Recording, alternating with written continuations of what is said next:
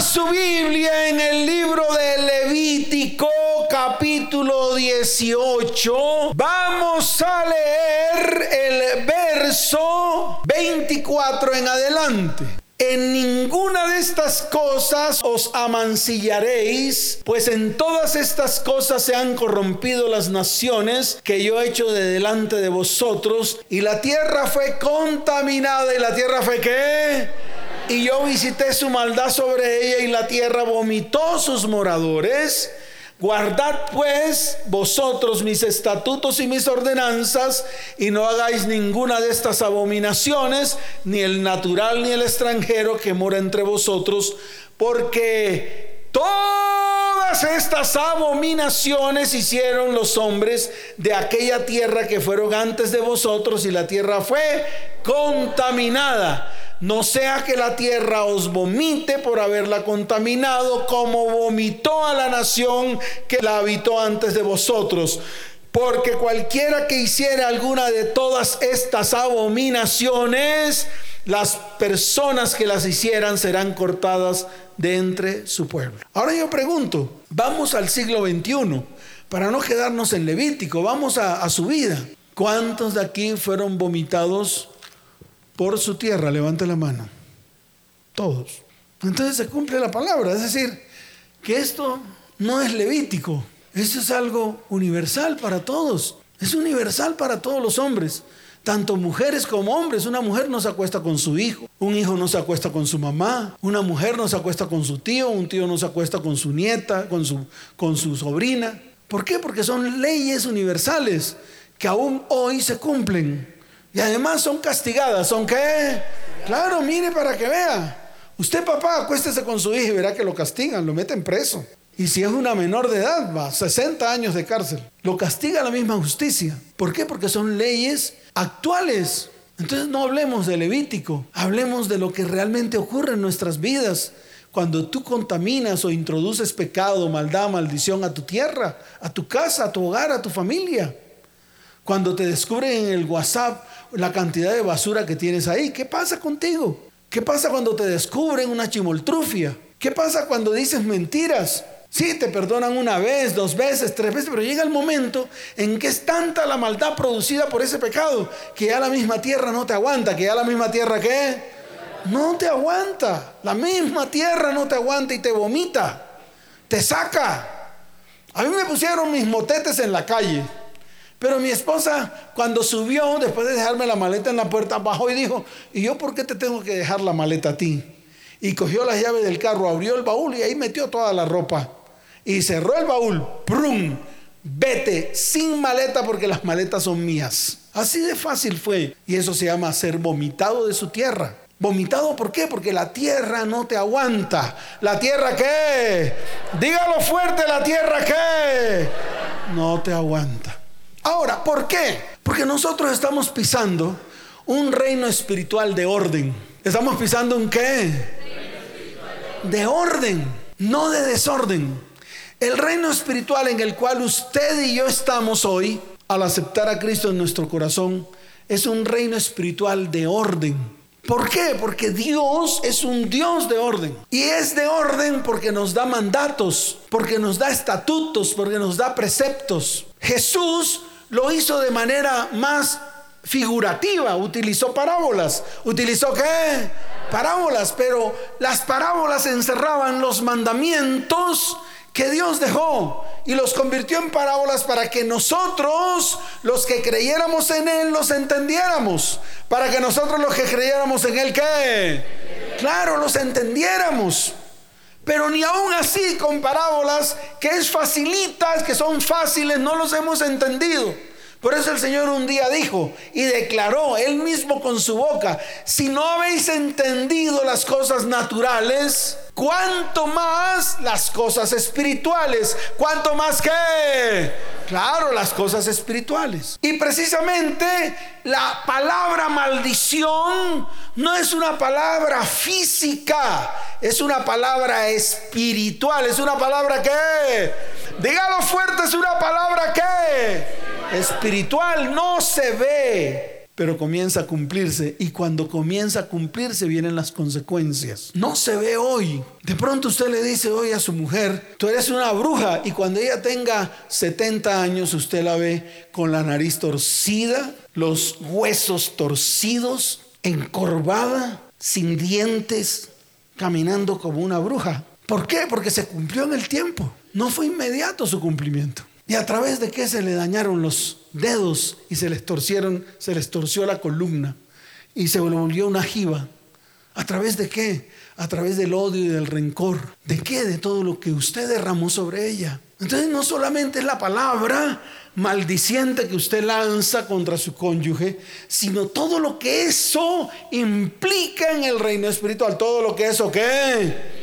Implica en el reino espiritual y no lo entendemos porque son cosas profundas para gente que de verdad se quiera poner firme y que ya deje de estar tomando del pelo con el cristianismo moderno. El cristianismo moderno se está encargando de llevar al infierno a las familias de la tierra porque vemos destrucciones inminentes en nuestras vidas, en nuestro hogar y en nuestra descendencia y no hacemos nada. Lo dejamos pasar, vemos a nuestros hijos vueltos un etcétera y no somos capaces de reaccionar. No somos capaces de pararnos firmes, no somos capaces de hacer un alto en el camino, no somos capaces de mirar atrás, no somos capaces ni siquiera de ponernos de acuerdo, de ponernos qué? De acuerdo, que es el más grande de todos los poderes. Mire, el más grande de todos los poderes, Jesús lo declaró. Dice, si dos o más se pusiesen de acuerdo en alguna cosa, Qué tremendo. Y ni siquiera para eso servimos. No servimos para ponernos de acuerdo con las personas más cercanas. Ni siquiera para restaurar. Ni siquiera para restituir. Ni siquiera para sanar. No hacemos eso. ¿Y sabe por qué? Porque nos hemos vuelto indolentes. ¿Cómo nos hemos vuelto? Indolentes. Y es el tiempo en el cual Dios tiene que meter su mano en el corazón del hombre. Y lo quiere hacer con usted, quiere comenzar con usted. Aquí vienen muchas parejas, algunas agradecidas, otras desagradecidas, se van sin siquiera decir gracias, todo gratis, no se les cobra un peso por nada. ¿Por qué? Porque sus corazones están tan enfermos y tan contaminados que no son capaces de permitir que Dios toque sus vidas y sus corazones para ser transformados y para que Dios comience una obra redentora, una obra que... Eso es redención. Redención significa sanidad, redención significa restaurar, redención significa restituir. Eso es lo que es redención y no lo hemos entendido. Ese es el cristianismo, que permitamos que Dios redima, restaure nuestras vidas. Que Dios comience a hacer una obra maravillosa en medio de algo que tal vez está destruido o está por destruirse. ¿Cuántos dicen amén? ¿Cuántos dicen amén? Dele fuerte ese aplauso al Señor. Ahora, como la maldición es algo espiritual, es algo que se produce en algún momento y que en el tiempo del cumplimiento de eso, de eso que produce la maldición se empieza a cumplir, empieza a florecer, empieza a mostrarse en vidas, hogares, descendencias, familias. Tenemos que mirar su significado para que usted lo entienda para que usted pueda hacer una evaluación, para que usted pueda hacer una qué. Claro, es que eso es lo que tiene que hacer, una evaluación. Entonces, ¿qué significa la palabra maldición? Entonces yo le puedo decir varias cositas. Por ejemplo, maldición significa humillación. Entonces la pregunta es, ¿cuántos de los que están aquí han sido humillados? Levante la mano. Todos. O sea que de una u otra manera hemos recibido esa maldición directa, porque hemos sido humillados en algún momento de nuestras vidas, en alguna circunstancia en nuestras vidas. Maldición también significa aridez. ¿Cuántos aquí han sentido aridez en su vida? Levante la mano. Todos.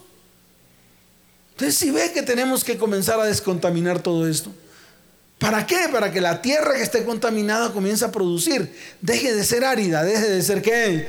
Árida, seca, espinos y abrojos. Eso es lo que produce, solo espinos y abrojos. No produce nada bueno, solo espinos y abrojos. Y tratamos de que produzca algo y por más de que trabajamos, nos empeñamos.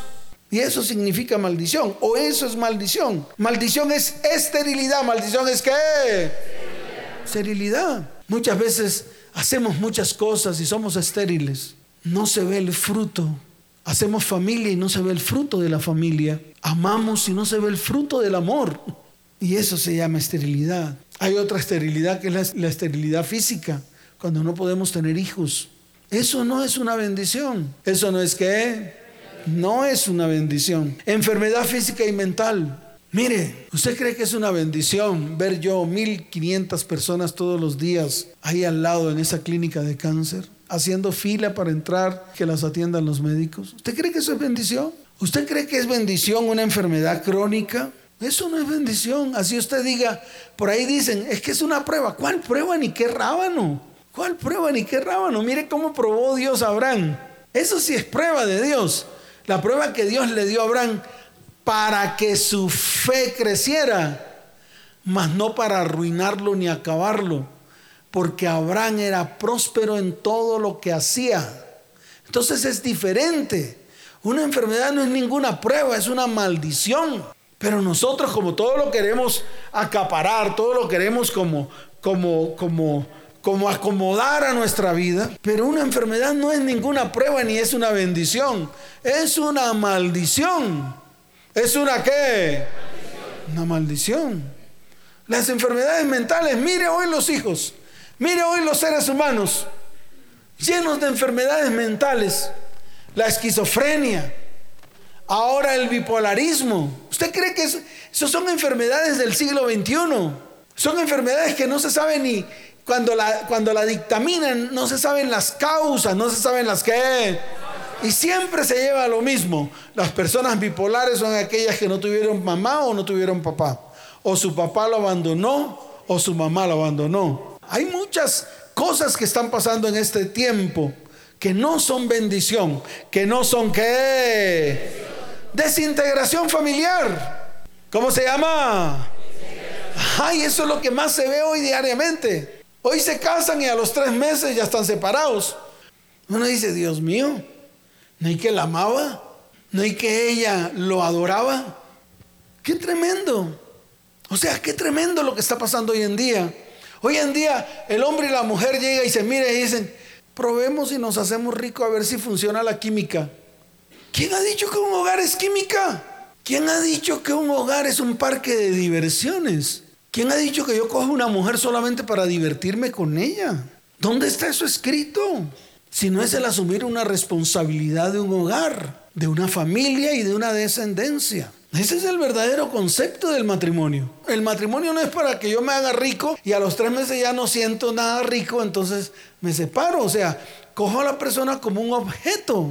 ¿Quién ha dicho que su sexo es un objeto? Yo no sé dónde sacaron eso. Si los pecados más grandes registrados en la Biblia son sexuales. Entonces fíjese que nosotros no podemos tomar la religión cristiana como un juguete cuando las cosas de fondo y de base son realmente espirituales, a las cuales usted y yo tenemos que tenerle temor. Así de fácil es. No es como ustedes dicen, no es como el ser humano dice, no es como el mundo dice. Y hoy lo puedo decir, no es como los cristianos dicen, es como está escrito en la palabra, es como está escrito ¿dónde? Es como está escrito acá.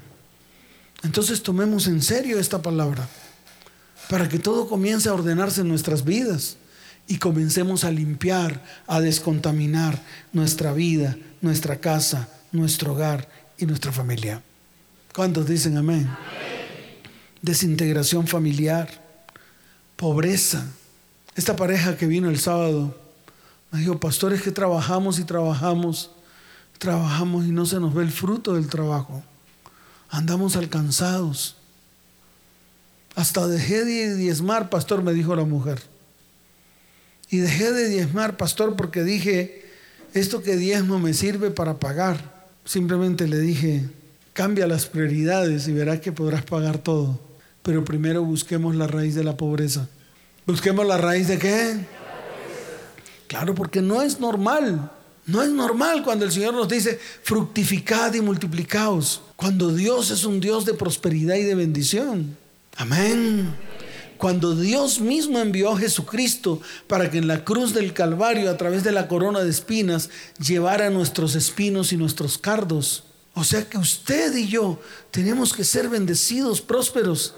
Pero si no llega es porque hay un problema de raíz. ¿Hay un problema de qué? Claro que hay que solucionar.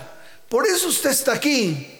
Que hoy no lo vamos a solucionar, pero vamos a seguir avanzando hasta que usted cabe y ahonde, hasta que usted qué. Claro, cabe y ahonde, cabe y ahonde, cabe y ahonde, hasta que encuentre el cimiento, hasta que encuentre la roca, hasta que se pueda colocar sobre la roca. Y su fundamento sea la roca, su fundamento sea la qué. La palabra. Hoy vino una mujer a consejería y me dijo, pastor, ¿puedo servir de fiador? Le dije, no. La palabra dice que usted no debe servir de fiador a nadie. Ni siquiera a mi hijo. Le dije, no, ni siquiera a su hijo. Pero es mi hijo. La palabra no dice hijo, papá, mamá, a ellos sí. Tío, abuelo, sobrino, amigo, a ellos no. No dice eso. Dice, no sirvas de fiador. Se acabó el lío. ¿Por qué? Porque si sirves de fiador, entonces tienes que preparar tu cuello. ¿Tienes que qué? Claro, prepara tu cuello para que te ahorquen. si tú quieres que te ahorquen, sirve de fiador. No quiero, entonces no sirve de fiador. Así de sencillo es. No hay medias tintas, no hay de que, a ver, pero si la persona a cual le sirve de fiador tiene mucha plata, pues si tiene mucha plata, ¿por qué tiene que fiar? Si tiene mucha plata. Además, cuando una persona fía, o sea, cuando una persona saca un crédito y usted es fiador, es porque la persona no tiene cómo pagar, es así de fácil. ¿No lo entiende? Y usted se une a la pobreza de esa persona. ¿Usted se une a la qué? Claro, se ata a la pobreza de esa persona. Entonces es mejor, si usted en algún momento sirvió de fiador y lo reportaron en data credit y ahorita está más alcanzado, perdone a esa persona y la deuda para que se desligue de la persona y comience entonces la parte espiritual a actuar en usted. Porque si usted perdona al que le ofendió, escuche bien, no tendrá los verdugos encima. Y eso no lo entendemos. Y lo dijo Jesús, no lo entendemos. Se aplica para todo. ¿Cuántos se quieren desligar de las personas que un día estuvieron atadas? Levanten la mano. Eso perdónelos. Ay, no, pastor, fue que me abandonó y me dejó un muchachito lindo. Y usted no lo puede perdonar, al contrario, maldito, maldito, maldito. Cada vez que usted insulta a la persona que le hizo daño, o cada vez que usted habla de ella, usted se ata más y se amarra más, Ricky, Ricky, y se le aprieta más la cuerda en su cuello. Pero cuando usted perdona, usted desata la cuerda. Entonces, si ese man es pobre y maldito, usted se quita la pobreza y la maldición de él de su vida. Entiéndanlo. Eso es lo espiritual que Jesús explicó durante todo el tiempo que estuvo en la tierra. No lo entendimos nunca. No lo que. Dígalo fuerte, no lo que. Derrota. ¿De qué? Una derrota. Y muchos de los que están aquí están en derrotas. Todo el tiempo en derrota. Todo el tiempo en fracasos. Todo el tiempo. Y no encuentran la causa. Y no saben por qué. Es una maldición. No es una bendición. No es opresión, fracasos, desfavor de Dios. Todo esto es maldición. Esto no es bendición. Si algo de esto, si este síntoma está en medio de su vida, hay maldición en su vida. Tienen que llevarlo a la cruz.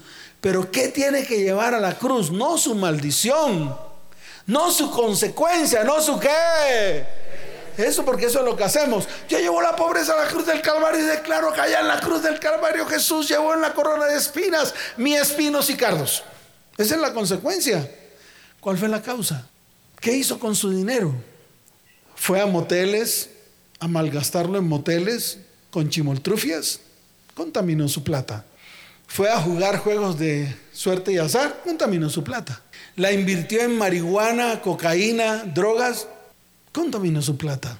Hizo trampas, contaminó su plata. ¿Cómo se lo digo? Dígame. ¿Y cómo descontamina eso que está contaminado? Y más si es casado, toda esa plata que usted se gastó en alcohol, en droga y en todo lo demás, con la cual contaminó su dinero, Escuche bien, porque esto lo tiene que entender. No le pertenecía a usted, le pertenecía a su familia. Y entonces va a tener que restituir su familia de todo el dinero que invirtió en maldición. Eso es lo que usted tiene que entender. Y eso es lo que tiene que llevar a la cruz. Porque yo puedo llevar mi ruina todo el tiempo. Y si no voy a la raíz, ¿de qué sirve llevar la consecuencia? Por eso cuando viene una persona enferma y dice, pastor, ore por mí. ¿Qué tiene? Ay, que estoy torcida. Tengo, tengo la columna torcida, míreme, míreme, míreme. Ore por mí para ver si me enderezco. Y uno le dice, no te vas a enderezar. Claro, yo no soy pastor chuchumeco. Señor, ¿para qué? ¿Para qué? Si lo que la ata a la torcedura de ella, o lo, lo que lo hace torcida es una atadura a la cual ella tiene que renunciar. Entiéndalo, por favor. Yo quiero que usted lo entienda.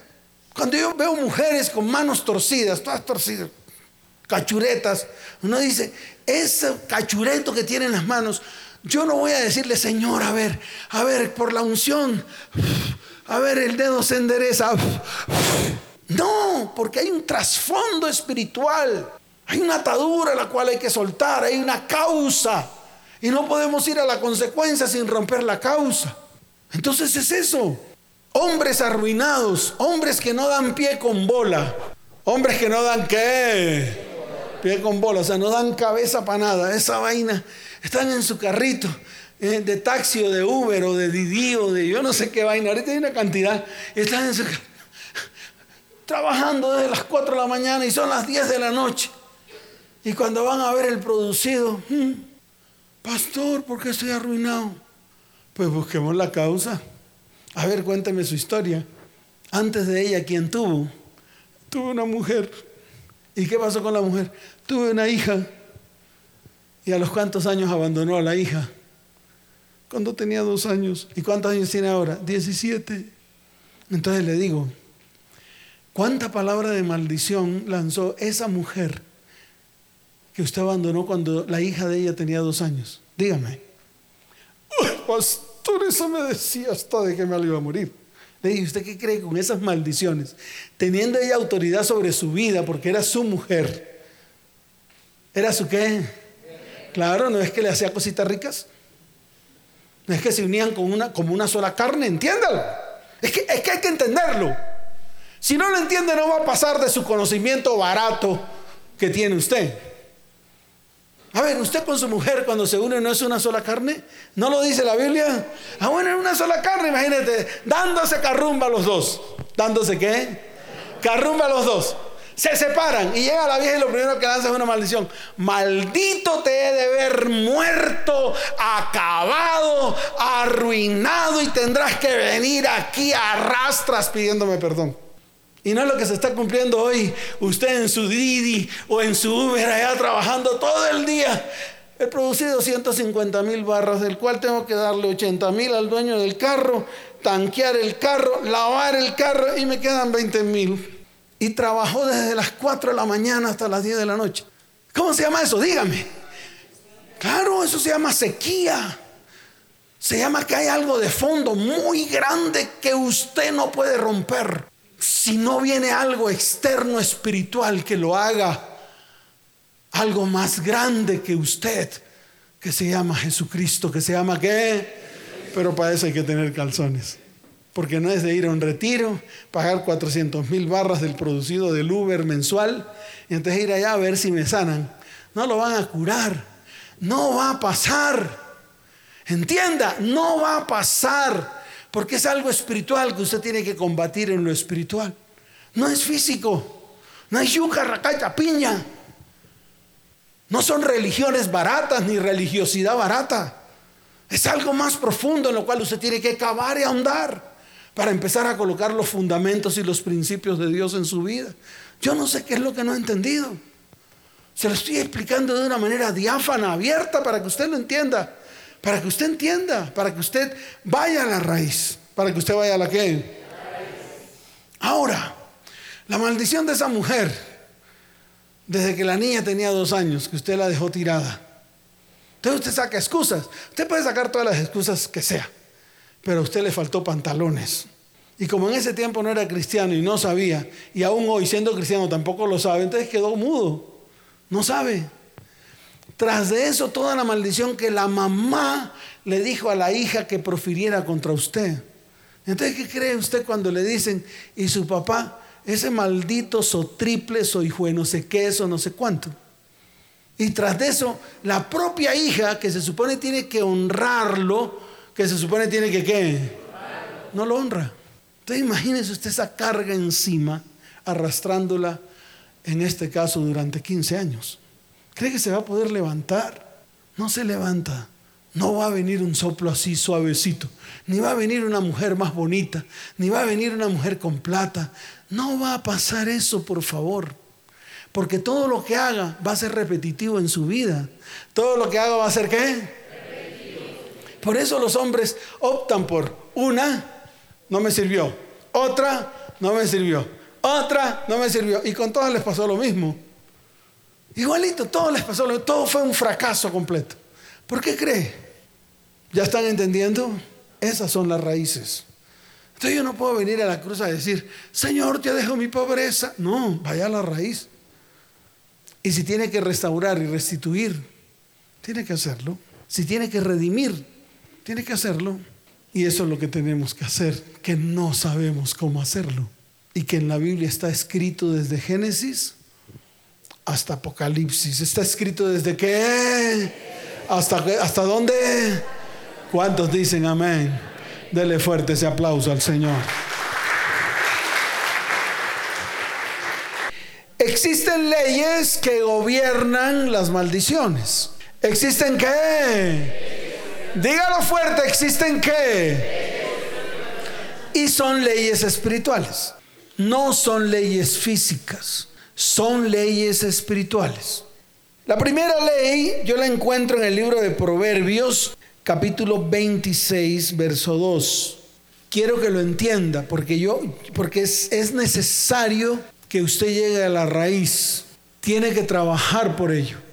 Nosotros le vamos a ayudar.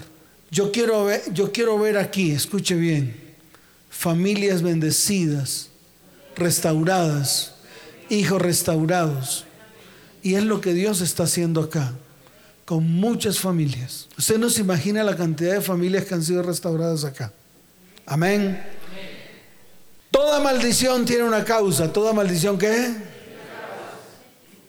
Sustentado en Proverbios 26.2. Dice, como el gorrión en su vagar y como la golondrina en su vuelo, así la maldición nunca vendrá sin causa. Y habla del necio, habla del qué? del necio. Escuche bien, para todos los que están aquí, dejen de ser necios, porque el pecado, la maldad y la iniquidad es la puerta que se abre para que entre la maldición en tu vida, tu hogar y tu descendencia. Es así de fácil. Entonces deje de ser necio. Tenemos que pararnos firmes y colocar pies de plomo. Y si hay cosas que usted tiene que comenzar a hacer hoy, tiene que comenzarlo a hacer. Amén. ¿Cuántos dicen amén?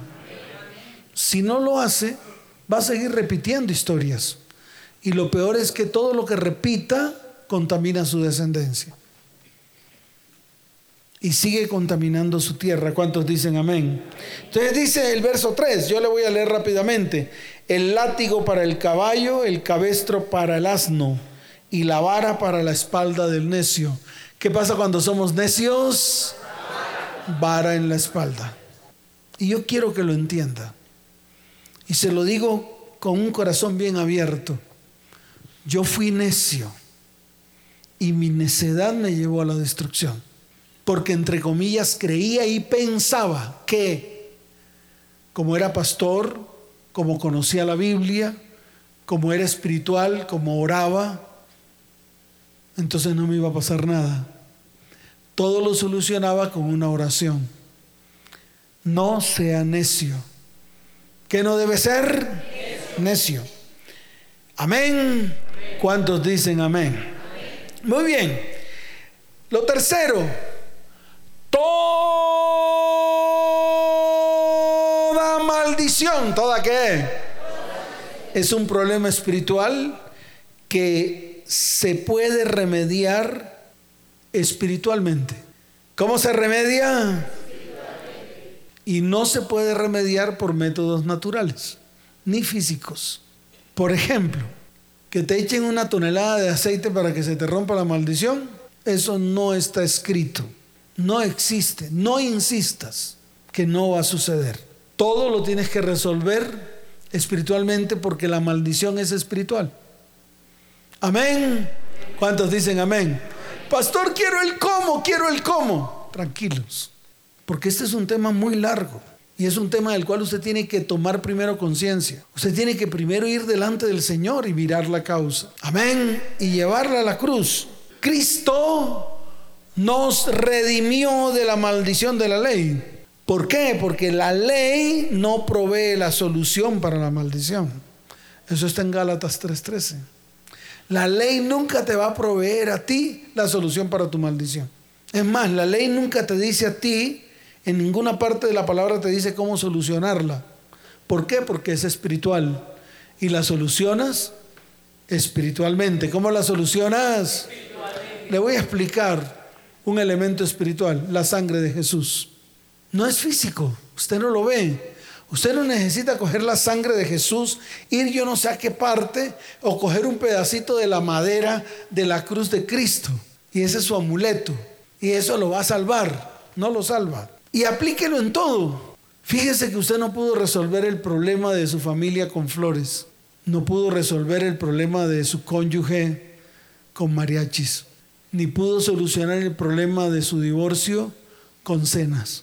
Nada de eso solucionó su problema conyugal, ni su problema familiar. ¿Por qué? Porque si lo intentó hacer algo que era espiritual con métodos físicos, no lo va a lograr nunca. A mí me pasó. Yo llevaba las mejores flores y llevaba a mi esposa a los mejores restaurantes y le llevaba los mariachis de Cristo. Nada de eso hizo que el corazón de mi esposa se sanara y nada de eso hizo que hubiese restauración en mi hogar. Amén. ¿Cuánto lo están entendiendo? Muy bien. Para que venga la bendición, para que venga la que, es necesario romper la maldición. ¿Por qué? Porque usted no puede tener un pie en la bendición y el otro pie en la maldición. Usted no puede pretender la bendición en su vida cuando está en adulterio. ¿Cuánto me están entendiendo? Le estoy poniendo ejemplos muy fáciles para que usted vaya entendiendo todo esto y lo vaya asimilando en su espíritu. ¿Cuántos dicen amén? ¿Cuántos dicen amén? El Señor proveyó promesas a través de su palabra. ¿Qué ha provisto el Señor? Y déjeme decirle que la palabra es un elemento espiritual. Por eso yo siempre lo he dicho. Una palabra escrita aquí, abierta en el atril de la sala de su casa, en el Salmo 91, no le espanta ni medio demonio. ¿No le espanta qué? Dice que voy a abrir la Biblia en la bendición del hogar. Voy a poner el cuadrito de la bendición del hogar detrás de la puerta. Oh, la mata de sábila, boca abajo. La herradura, la patica de conejo. Nada de eso provee la bendición a su vida. Ni nada de eso rompe la maldición. Le voy a contar la historia de mi mamá en tres minutos. Los días viernes y los días sábados eran para mi mamá terribles. ¿Eran para mi mamá qué? Terribles. Porque llegaba mi papá a las 2 de la mañana de esos días a insultar a mi mamá. ¿Y qué hacía mi mamá? Tenía que meterse debajo de la cama. Nosotros éramos pequeñitos. Entonces, con ese escándalo, nosotros nos levantábamos a llorar. Éramos pequeños, teníamos 5, 6 años, 7 años.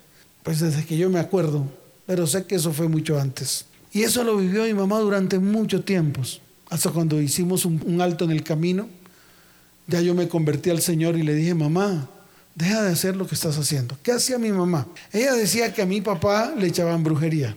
¿Qué le echaban a mi papá? ¿Y sabe con qué combatía ella la brujería? Con brujería.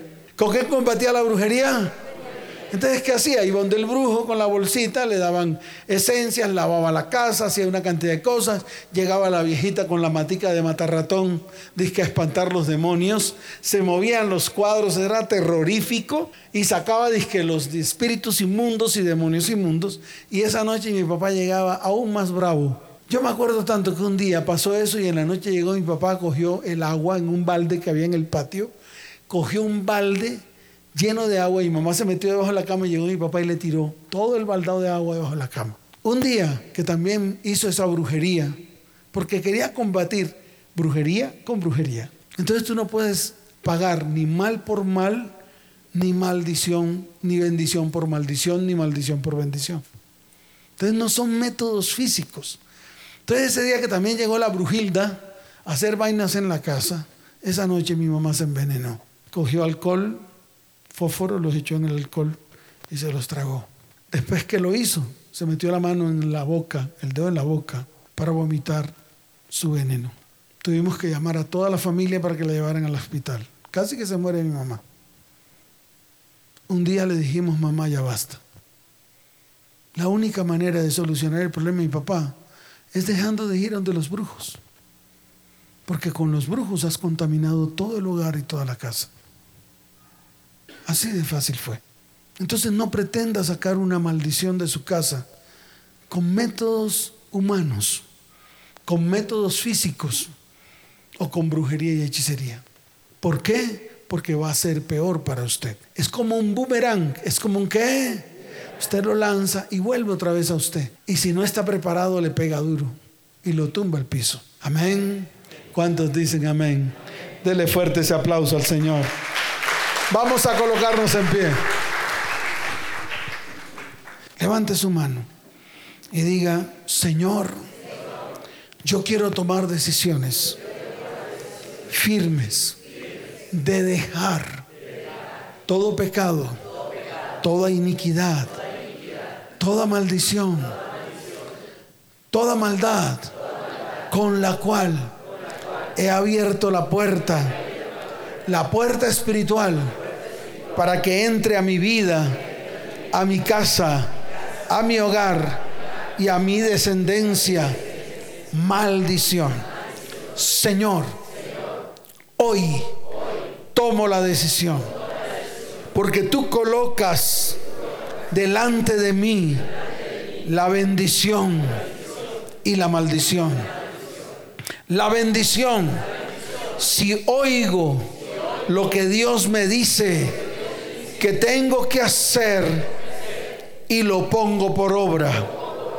La maldición. Si no oigo lo que Dios me dice que tengo que hacer a través de su palabra y me aparto de su camino. Por lo tanto, levante su mano y diga, por lo tanto, Hoy tomo la decisión de la bendición. Hoy tomo la decisión de la bendición que tú dices que traerás a mi vida en tu palabra. Si oigo, pongo por obra, ejecuto lo que tú escribes desde Génesis hasta Apocalipsis. Señor, hoy reconozco que hay causas en mi vida que me han llevado a la maldición. Hoy reconozco que el pecado es la puerta que yo he abierto para que entre la maldición a mi vida, hogar y descendencia. Hoy reconozco que toda maldición es un problema espiritual que no se puede remediar por métodos humanos ni métodos físicos.